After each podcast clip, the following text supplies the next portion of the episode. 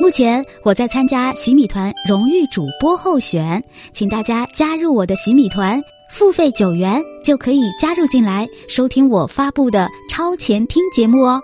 希望你帮助我能够获得洗米团荣誉主播的称号哦，谢谢。亲爱的小耳朵们，我是灿儿，欢迎收听阿拉伯民间故事一千零一夜。我们将进入一个奇妙梦幻的世界。用耳朵沉醉其中吧。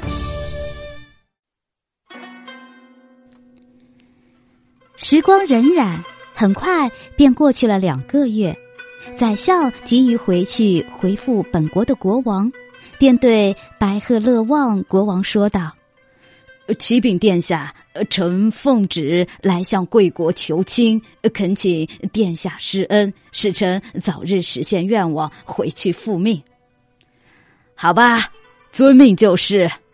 国王愉快的答应了下来，并且立即吩咐人准备，并邀请宰相、朝中群臣和大牧师参加了订婚仪式，替公主和国王塔伊木写下婚书。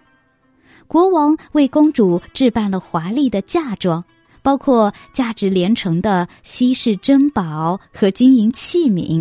并且下令全国张灯结彩，欢庆公主的喜事。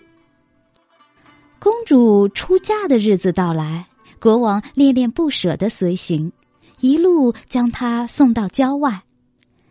宰相阿努佐辞别了国王白鹤勒旺，小心翼翼的护卫着公主凯旋归国。再说呀。国王塔伊木听到宰相阿努佐已经带回了公主，欣喜之下就吩咐大摆宴席，张灯结彩，欢欢喜喜的和公主结为连理。婚后，公主果然珠胎暗结，经过十月怀胎，顺利的产下了一个男孩儿。他的模样如一轮圆月，白白胖胖，十分的可爱。国王欣喜若狂，召集知名的智者和先知者，对他们说：“你们替我给这个婴儿算上一卦，告诉我他一生的吉凶祸福。”于是呢，哲人和占星家唯命是从，立即观察星宿，算过以后一看卜相，推断出太子以后呀必定前途光明，只是。十五岁那年要遭遇不测风云，如果能够化险为夷，就可以征服四海，令敌人归顺，并且扩大权势，成为一代伟大的国王，终身幸福无比。国王听了以后啊，感到喜出望外，给太子取名詹，并且呢，嘱咐奶娘和保姆要好生的哺育。太子刚满五岁的时候，国王就开始教他读新约，学习武艺；还不满七岁的时候呢，太子便知书达理，精通骑射，文才武艺与日俱增。最后，他成了文武双全、骁勇无比的战士，令国王感到由衷的快慰。有一天，国王塔伊木。吩咐准备好猎器和马匹后，率领太子詹和众人马上山狩猎。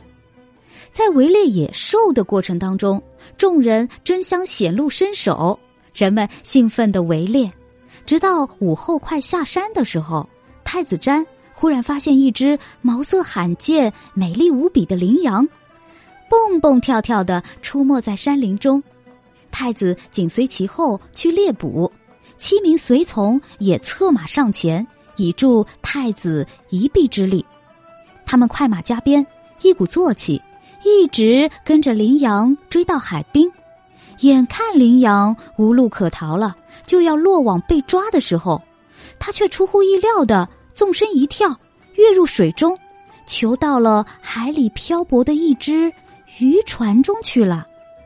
太子詹和随从也一起下马涉水。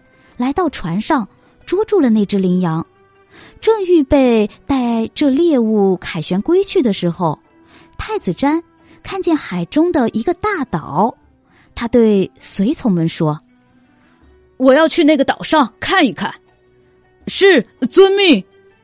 随从们齐声附和，七手八脚的就把这个船划到了岛上，划了一圈，然后才转回到船上，带着羚羊划船驶回了岸边。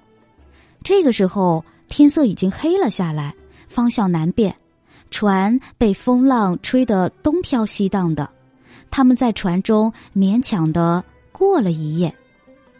第二天清晨醒来。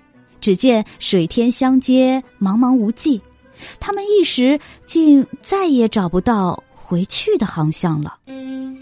亲爱的小耳朵们，这集故事先讲到这儿啦，我们下集再见。